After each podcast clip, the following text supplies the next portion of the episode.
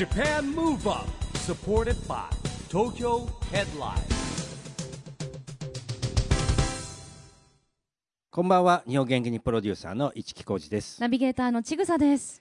東京 FM ジャパンムーブアップこの番組は日本を元気にしようという東京 MOVE UP プロジェクトと連携してラジオでも日本を元気にしようというプログラムです。はい、また都市型メディア東京ヘッドラインとも連動していろいろな角度から日本を盛り上げていきます。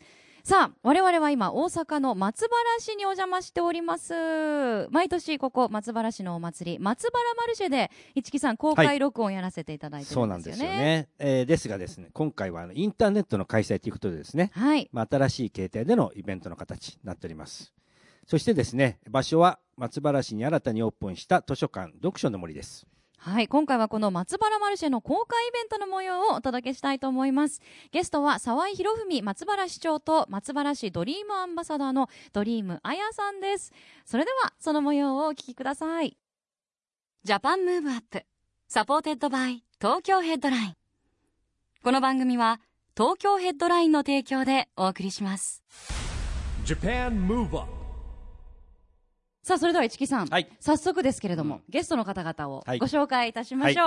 本日のゲストは、沢井博文松原市長、そして松原市ドリームアンバサダーのドリームあやさんです。よろしくお願いします。よろしくお願いしますよろしくお願いします。お願いいたしまあ、ます。あのお二人はねもう毎年ねここはあの恒例となってましてねジャパンムーブアップでもねあのラジオの収録はい。させていただいておりますが、はい、そうなんです。もう我々もね、毎年松原マルシェ参加させていただいてますけれども、初めて聞いたという方ね、ラジオの向こうにもいらっしゃるかもしれないので、ぜひ、はいあの、市長から松原マルシェ、どんなイベントなのかご説明いただいてもよろしいですか？はい、えーっと商工をテーマとした、えー産学館の商工多くの団体の方々に参画をいただいて、えー松原市の美味しいものいい商品いいところを知っていただくそういう機会にしておりまして昨年があのちょうど10回目を迎えて、えー5万人を来場者突破しました。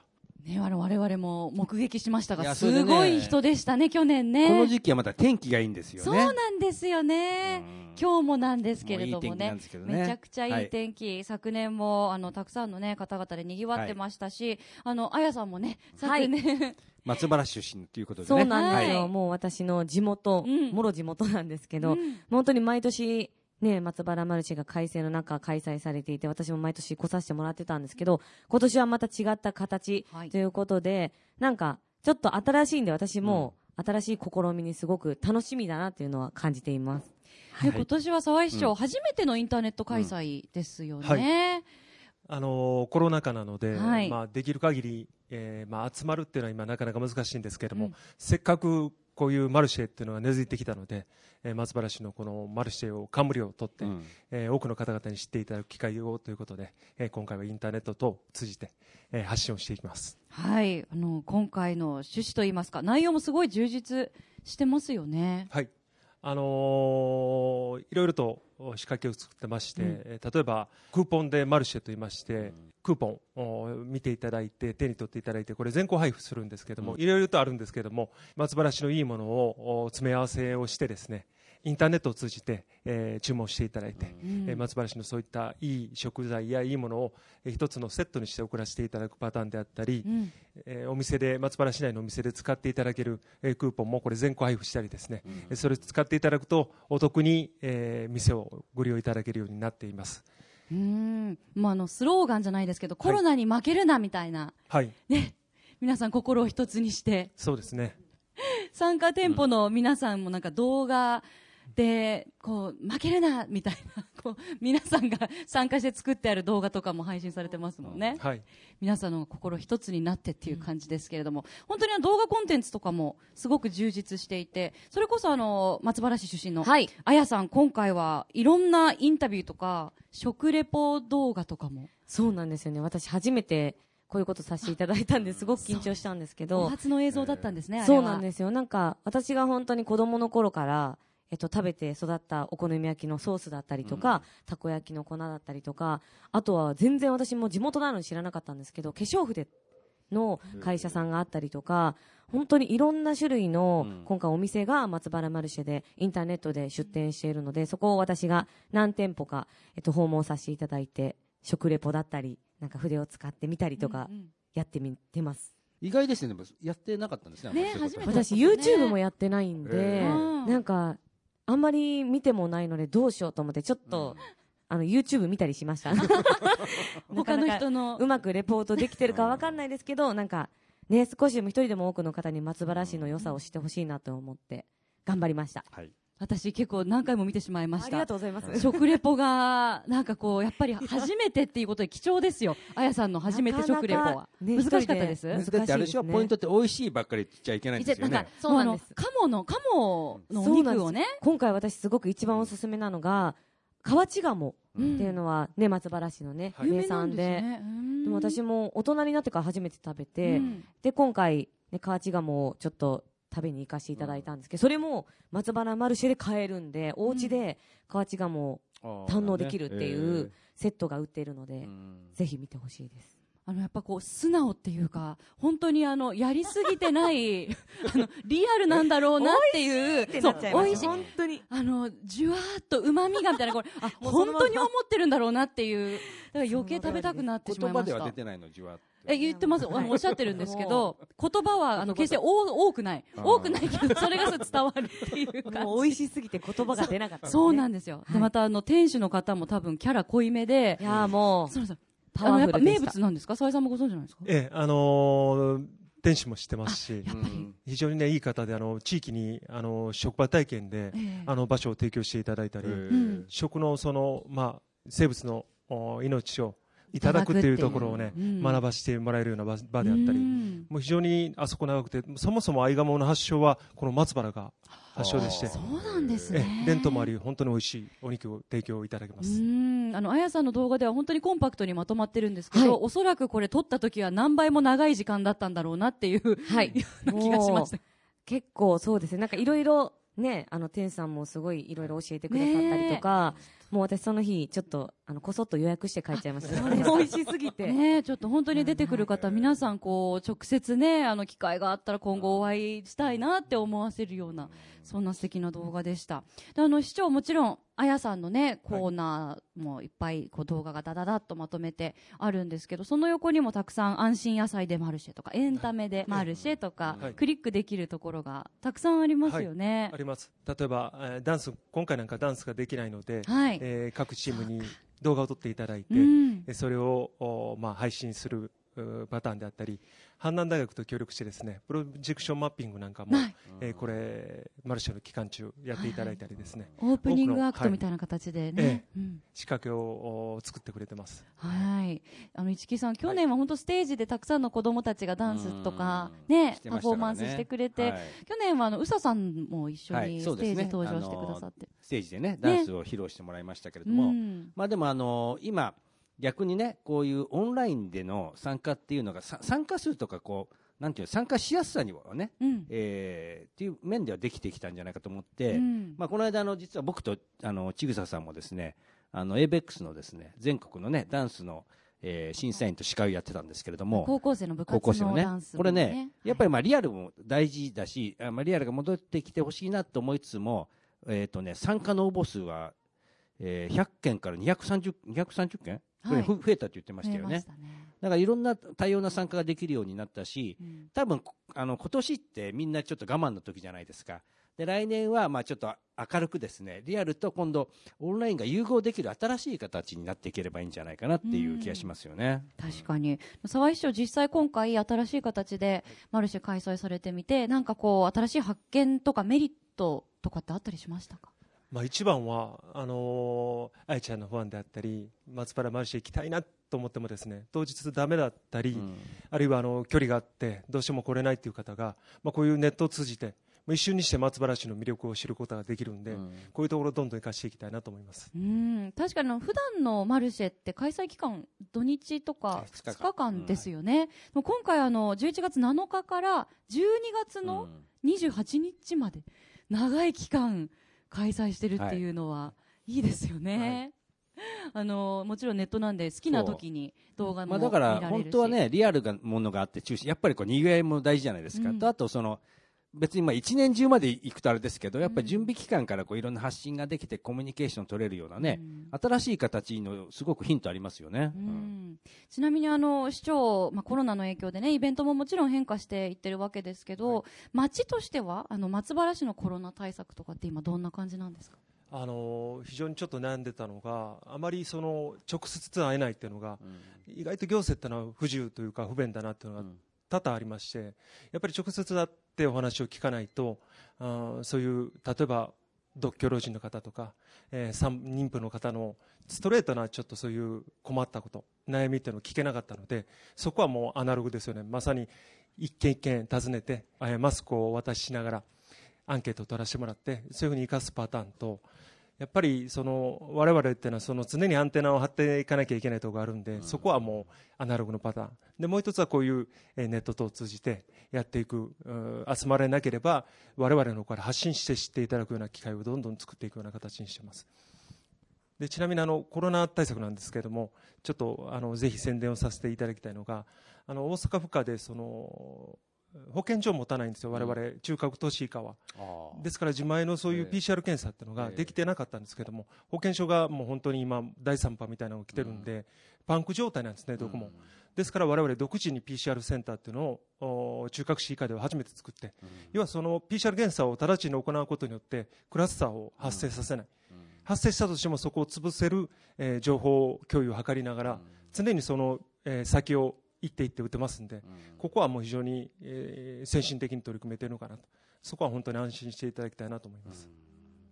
ありがとうございます。そしてあの対策のまあ一つとも言えると思うんですけど、はい。こう発信していくっていう点で、外出自粛期間中に、あやさんがはい。あの松原市でのこう外出自粛を呼びかけるイラストをおかけになっイホームの？たステイホームの、はい。あれもすごい話題になりましたよね。あもう本当にありがたいことに、これも、ね、本当に市長からお話をいただいて、なんか、絵を描いてほしいっていう依頼を受けて、もうすぐ描けますっていう、私もずっと家にいたので、で、たまたま私も松原市にいたんですよ。コロナの自粛期間中に仕事で関西に来ていて、えで、東京に戻れなくなって実家にいたんで、その時に姪っ子と一緒にアイデアを出しながら、これを書いたので、なんか、本当に日本だけじゃなくて、松原市だけじゃなくて、もう地球全体がね、今、こうやってコロナ禍の中頑張っているんで、なんかそこにマッキーが元気に声をかけているっていうのをイメージして書かせていただきました。ねあの地球の真ん中に、はい。マッキーあの松原市のキャラクターですよね、はい。がい。てその地球のこう外側にお家とかはい。木とかがバーッと並んでて、太陽と月と雲が浮いてるっていうお家にいようっていう文字がね下に、ハッシュタグステイホームという文字もあってすごい見てるだけでカラフルで市木さん元気になりますそうねで。しょうね。やっぱりあの色の鮮やかさと色の配置って結構ありますよね。多分あの心理学的にもそうなんですようんねやっぱ色の効果ってあると思うんですけどちなみにあやさん姪っ子さんはおいくつだったんですか？これ書かれた時子はこの時、小学校1年生。あれ2年生？お家 ?2 年生か要は1年生姪っ子が書いたわいや、けいこれ全部私が書いた。そうなんですよ。でも、なんか一緒に、姪っ子も隣で書きたいって言って、えーなんかちょちょこちょこ書いてくれたんですけど。あのねえーあやちゃんの姪っ子さんはですねうん、あやちゃんのインスタによく登場する。僕も会ったこと何度もあるんですよあ、もちろん、だって、あの、松原フェスタ毎年来てますもはい。んね。もう松原マルシェ松原マルシェに毎年来てる。うわ仲良しですよね。すごい可愛いんですよ。でもね、なんかね、僕にあんま話してくんないんですよね、話しかけても。子供に好市かれる木さんのこと偉い人って、認識が。という認識だからですかね。はいうん一生懸命話しかけるんだけどなんかあんまり、見てはくれるんだけど話してくれないの。純粋な心で何かを見抜いているのかもしれない、市木さんの。ちゃんと大人の人だ。でもあのマスコットキャラクターのね、マッキーもすごく可愛いし、はいこの絵を通じて初めてマッキーを知ったっていう方ももしかしたらいらっしゃるかなと思うんですけど、あのー、沢井市長、マッキー活躍してるんですよね。そうですね。松原市のマスコットキャラクターとして。はい、もう一番の松原市のお情報発信をやってくれる、えーキャラクターですから。お強い、心強いええ。存在。ええ。ということで、はい。今日は、はい。その、ーなんかマッキーが応援しにスタジオに来てくれているとか、いないとかいう、マッキー？あ、ママッキー？マッキーが？マッキー喋らないですからね、なんか別に。マ。ッキー来た。あ、ゆっくり。来た。聞いてる？マッキーゆっくり。あ、あママッスクしてる。キーもマスクしてますね。本当だ。今一歩一歩マッキーがあのフレームインしてきますんで。じゃみフレームインしてきた。やっぱりこういう登場の仕方があるとマッキーのやっぱね 曲を作った方がいいですね。あ登場曲出囃子みたいなね。無音の中でゆっくり登場してもらっちゃったからマッキーごめんね、まあ、出囃子じゃちょっとさ かわいそうだからなんかね。マッキーの曲ぐらい陽気な出囃子みたいなのあってもいいかな、うんマッマッキーがマスクしてますキーこんね。にちはマッキーは喋らないんですよねそうなんです。あのーマッキーは顔と表現で。表現です表現で、ねはい。体で表現してくれて、うん。ちゃんとマスクもしてくれてるんだね。ありがとう。師匠マッキーは女の子なんですよね。そうです。えっ、と、松とバラのうん。妖精の女の子です。女の子。だからこう頭にねちゃんとこう松の木のモチーフとバラのお花のモチーフがついてるんですね。ちゃんとあのマスクの柄にも松とバラが入ってるんだ。であの体には M という字が刻まれてますけどちょっとマッキーもうちょっとマッキーのこと知りたいんで特技というかなんかあるのかな、特技はちょっと僕強くします。特技。あの、人を、えー明るく、にこやかにしながらさせることと、うん。自分自身もいつも常ににこやかで、笑顔でいること。か。今ちょっとマスクで口元見えないけど下は多分すごい笑ってんだろうな、うんマッキーなそっかもう見てるだけで確かに幸せな気持ちになるもん登場して何年目ぐらいなんですか？2010年なんで、あ結構、もうじゃあマッキー10年ぐらい10年の寄り添妖精ってくれてるんですよ、活躍してますね。なんかあのマッキー結構渋い食べ物が好きってなんかこうアイガモカレーが好きって。そうですね。さっき言ったあの、松原発祥の合鴨と、えー商工会議所が一緒に食会の方と作っていただいたのがありますんで、はい。アイガモカレー食べてるんですって。え。ー今ハマってるんですって。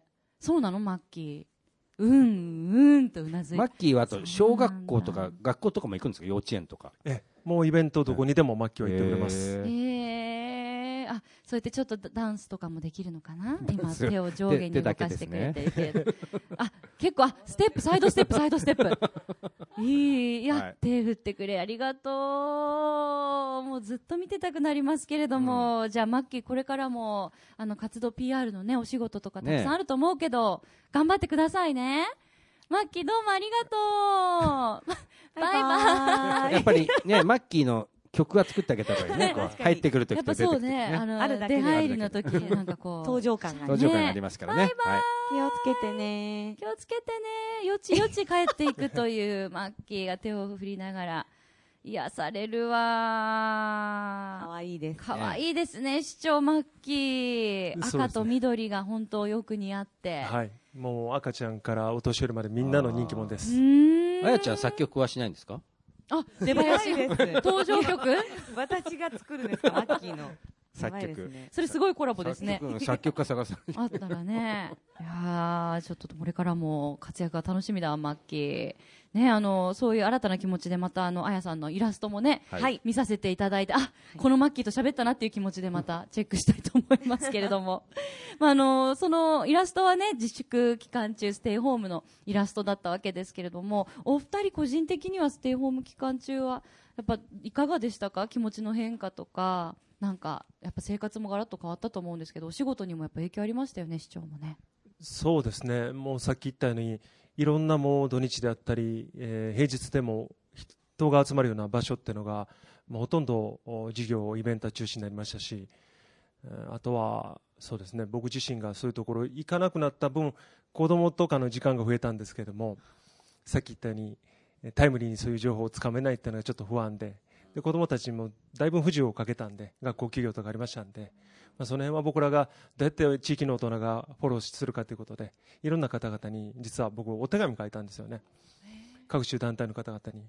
で、まあ、何でも言ってくださいって。まず、バラシも皆さんと一緒にこれからも頑張っていきますということを言いましたら、いろんな方またお手紙いただいて、あのー我々もこれからも子供たちの見守り活動をやるよとか、えーお年寄りの独居の老人の方のところを一軒一軒回って、あのー励ますよとか、いろんなことをおっしゃっていただいたんで、まあ、非常になんか不安も僕自身もあったんですけれども、改めてそういうしんどい時、弱い時に、ああ、市民の方のいいところっていうのを見れたので、あの逆にそういうところを知る機会になりました。お手紙ってなかなかね、最近書かないですよね。はい、気持ち伝わりますよね。汚い字なんですけど、えー心込めたくてうん手紙を書きました。いやでもで。わからない多分世代間って僕あると思って、うん僕らの世代間で言うとありますよ、まだ。まだお手紙ももちろん。だ大事な手紙渡され年て、こう渡してくださいとか。賀状とかも、ついここの間も僕ある地方局の放送局の社長から手紙渡されて、これ渡してくださいって言われて。あ社長レベルのいや、だって、やっぱりその年配の方たちは普通にえ、インターネットができてから、まあメールもあるんですけど、メール使えない人もいるじゃないですか。えあある、かなり上の一定の方とかですね。っていう方なんかはまだ全然普通に手紙。ええあやさん最近お手紙私も常にレターセットとポストカードとかっていうのはもうお部屋に置いてて、何か感謝の気持ちを伝える時とか、お友達だったりのお誕生日は絶対手紙にしてます。バースデーカードとか、そうですね。そうもう常に大量に置いております。ええじゃあ私だけですね。なんかお礼書かなきゃって言って 大急ぎでえ？文房具屋に走ってなくてコンビニで買うっていうえ、だってメ最悪のメールとかで返すタイプ？メールそうです。あんまり直筆のまあ多分、まあ、ちぐささんほら、帰国子女でちょっとほら、どう関係あるかな？あの、うん、アメリカンナイツされていやでも違うカード文化ですもんアメリカも。あ、そう。もうもともと筆武将で,、あー。でだから嫌われたりします。いやいやいや、そんなことないです。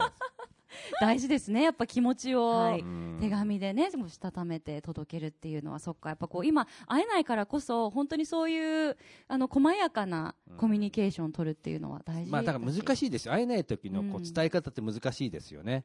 やっぱりメールとかだとうん。無味乾燥になっちゃって、まだ手紙の方が温かみを感じるんじゃないかな。あとなんか Zoom とかでも、みんな何人かで Zoom とかでつないでも、うん。結局なんか大人数とかだとあんまり大した話できなかったなって、お思って終わったりとかね、うん。なんかこう人数多いと喋るのもなんか注目されすぎて喋りにくあーくて確かにね。あんまり言いたいこと言えなかったなっていう後になんかこうね一人一人お手紙書いたらだいぶいいですよねお手紙届いたら嬉しいですよねでもね、両方あるんですよね。さっきのあの、このイベントのね、あの、うんリアルとオンラインじゃないんだけども、僕も大学の授業がオンラインになったわけですよ。そうすると、あのね、まず、家から授業に参加できるから、授業の参加率上がるわけ。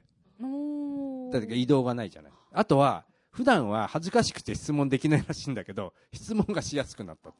えー、だって自分が、だってこの画面見て質問しただけで帰ってくるわけじゃん教室にいたらみんながいる中で手とかが意外と上げられない人っているんですって。いや、もちろんだからリアルが一番なんで、やっぱこれも授業もリアルとオンラインのこう、ね、融合って形になってくんじゃないかなって気がしましたうね。んやっぱこのいいとこ取りで、ね、あの、新しい。いいとこ取りが大事なんですよ、これから進歩には。ねはい。うん。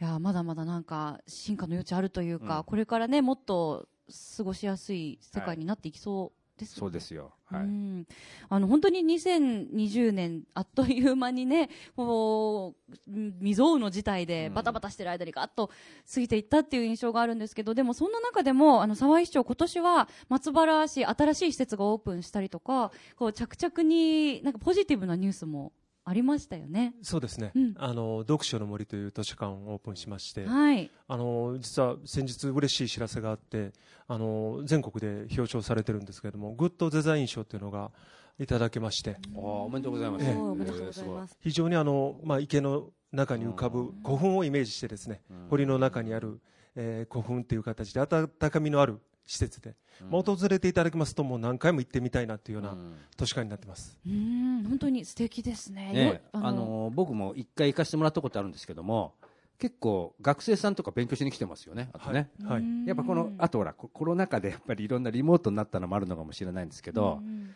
で今のね学生って真面目なんですよ。で僕はもう大大学の授業やってると思うんですけどなんかちゃんと勉強してるんですよね。でやっぱ図書館に行くといろんな資料もあるじゃないですか。図書館はオンラインでこういろんなこと多分できるんですよね。できます、はい。うん。あとやっぱあの対策もしっかりしてるっていう点で安心して集中できるっていうのもきっとありますよね。そうですね。うん。図書館もあの図書自体も全部あの消毒もできてますし、あの密にならない環境も作ってますから、うん。あのぜひしっかりとマスクをしてそういう予防策を取りながら来ていただいたらもう十分楽しめる施設になってます。はい、あの今回多分大阪にお住まいじゃない方もたくさんラジオで聞いてくださってると思うんですけどぜひあの改めて大阪松原市の魅力をお二人に伺えたらなと思いますが特にこれからこういうところに注目してくださいっていうのがあればじゃああやさんからお願いします、毎年思うんですけど松原マルシェに来て私の知らない松原市っていうのを毎年発見していて今年も美味しい鴨が食べれたりとか素敵な化粧筆があったりとか本当に地元の私でも知らないことがたくさんあるんで今回はまあ、いつも以上にインターネットを通して松原市から日本を元気にっていうことができることに私も参加できてすごく誇らしいのでなんか本当にインターネットを通して松原マルシェを検索していただいてなんか素敵な商品と出会っていただけたらなと思います。ありがとうございます沢井市長いかがでしょうか？あの人も、お美味しいものもいっぱいあったり人も良くて安全な街ですけども非常に便利な街なんでえーこれから、まあ、大型商業施設ができますしホテルなんかもおできるように完成予定なんですけども、まあ、多くの方々にこの松原市来ていただく、まあ、今残念ながらインバウンドはなかなか難しいんですけどもあのそういう仕掛けをですね2025年の例えば万博に、えー、照準を当てて今からどんどん松原市のそういう訪れていただける機会を作っていきたいなと思います。そうか2025年は万博、そうですよ。ねえ、はいもうきっとあっという間に来そうですね2025年もね,、まあね、この番組もですね、えー、2013年からスタートしたんですね。はいねこれあの2020年のね、うんオリンピック・パラリンピックを目指してってやってきて、あっという間の7年だったですからね。ねえでもあと5年持つかな。あと番組から。万博を目指してっていうまた新しいフレーズで 我ね。々も頑張りましょうよ。もうあの今年は本当にこういろんなことがあった1年ですけど、じゃあその2021年に照準を当てるとうん。どんな1年にしたいですか、お二人は。あやさんは。えー、でもなんか今はとにかく2020年すごく思ったことが本当にねどんな未来が待ってるか分かんないっていうのは常にそうじゃないですか、なので恐れすぎずになんか楽しめるように2020年残りわずかですけど、ね、対策をしながら思いいい思い出をたくさん作れるように2021年につなげていきたいなっていうふうにはすごく強く思いますね。うん。あやさん活動もね今もうフはい。ォトグラファーだったり、はい。さっきもねイラストもね、はい、あの活動されてますし多岐にわたってると思うんですけどはい。2021年チャレンジしたいこととかありますか？2021年は写真展やりたいですね。やっぱり2020年は写真家の皆さんがすごく困った1年になったと思うんですよ。やっぱり写真展が開催できなかったりとか、撮影がなくなったりとか、本当に私の周りでも、ね、お仕事がなくなったっていう方もたくさんいたんで、そのうちの私も一人ではあるんで、今ありがたいことに、ね、松原市を撮影させていただいたりとか、一つ一つ2021年につなげて、2021年は写真展を開催できたらなっていうふうに思います。うんあの東京ヘッドラインでもね、フォトバイアヤの、はい。そうなんですよ。で、あの、2020年はこれもね、本当はもうもうちょっとね、こういろいろやりたかった。あやちゃん今年大学の、淑徳大学でね、はいフォトバイアの授業も、なこれもね、ずっとオンラインでできなかったんで、1回だけ許してもらえたの。その1回があやちゃんの授業だったんですけどい、かがでしたか？もうめちゃくちゃ緊張しました。あの、学生さんが私の話を聞いてるってだけでも震えましたし、言葉にもう責任があるじゃないですか。うん皆さん将来があるので。でも、市木さんがね、素敵な機会をくださったので。いえいえ、あの、これをね、まずだから2021年はね、あの、多分普通に戻ってくると思うんでですね、まあそういう、本当に写真を通して表現っていうのを広げていってほしいなと思いますね。うん。ありがとうございます。沢井さんは2021年どんな年になりそうですかね？あのまだまだいろんなあー課題であったり壁出てくると思うんですけれども、もうどんなものがあったとしても絶対あの松原市の市民の方々の力を合わせると乗り越えることができると思ってますんで、まあ、そこは決して楽観視はしてないんですけども明るい年にしたいです。はい。そしてもう本当に直前まで2020年の12月28日まで松原マルシェ 開催してますものね、うん。なんで松原マルシェも年内いっぱい楽しんでいただいて、はい。明るい年越しをうん。2021年楽しく迎えたいなと思います。ということで、沢井市長ドリームあやさんとお送りしてきました、ジャパンムーブアップ公開録音ですけれども、あっという間にお時間が来てしままあねいました。、新しい試みですからね、今年はね。そうですね。生配信で公開録音っていうね。まあ、ちぐささんは慣れてるかもしれない。僕はちょっとカメラが来るとちょっとね、緊張しちゃうんですよね、どうしてあの、たまにテレビのコメンテーターやってるんですけど、そうですよねこういう感じじゃないんで、全然。スタジオに行って、意外とほら、別になんて言うんだろう、こんなかーっと見られてない感じやるんで、うんうんちょっとね、こういう感じはね、緊張するんですよね。で、またこういうスタイルも増えるかもしれないですね。我々の番組のスタイルとしてもねえという。か、我々も、うんさっきのこの松原マルシェじゃないです結構ね、配信型やるようになったんですよ。ちょいちょいやってるので、やらせていただいてるのでね、はいあの、またお二人にもぜひ参加していただきたいですね。ぜひ、あの、最後の最後に視聴、そしてあやさん、あの、ご覧になってる視聴者の方、そしてラジオの前で聞いてくださってるリスナーの方に、えーメッセージをお願いいたします。じゃああやさんから。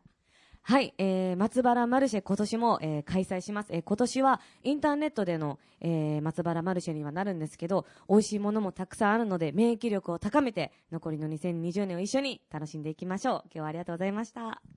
とうございます。市長お願いします。はい、えーまだまだ松原市はあのこのマルシェ始まったばっかりで、えー面白いもの、いいものがあーいろいろとあります。ぜひインターネットを通じて松原市の魅力を知ってください。えーそしていつか、えー訪れていただきたいと思います。歓迎をいたします。どうもありがとうございます。ありがとうございましたありがとうございう。でしたね、市木さん。そうですね。だからまあ本当に来年はね、このあの、えーリアルとですね、オンラインが融合したですね、またはい新しい形で展開できることをね、ね。えーわ我々もですね、えー本当にこう祈っておりますんで、はい、楽しみにしたいと思います。ということで本日のゲストは沢井博文松原市長そしてドリームあやさんでした。ありがとうございました。ありがとうございましたありがとうございました。Japan Move Up, ここで毎月第2月曜日発行のエンタメフリーペーパー東京ヘッドラインからのお知らせです。東京ヘッドラインのウェブサイトではウェブサイト限定のオリジナル記事が大幅に増加していますよ。最近の人気記事はジェネレーションズ小森隼人の小森の小言第61弾0センチの小言バチェロレッテ福田萌子がスギちゃんの告白を断った本当の理由EXILE、三代目 J SOUL BROTHERS らの LDH ジャパンがライブを再開。 EXILE TRIBE で年明けドームツアーへ。大阪富岡校が貫禄のダンスでリベンジ達成。第8回全国高等学校ダンス部選手権。などがよく読まれていました。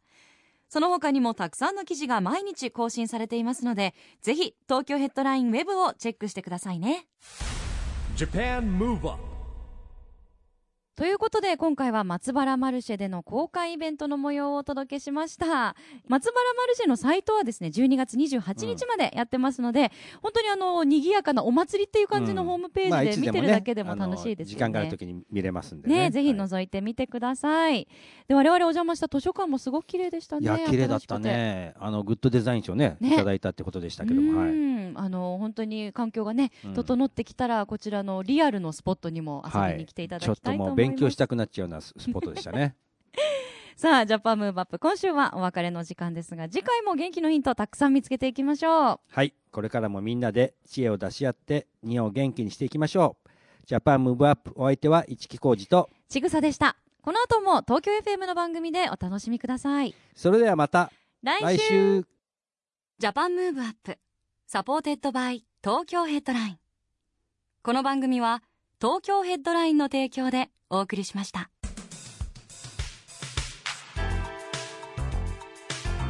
Japan Move on.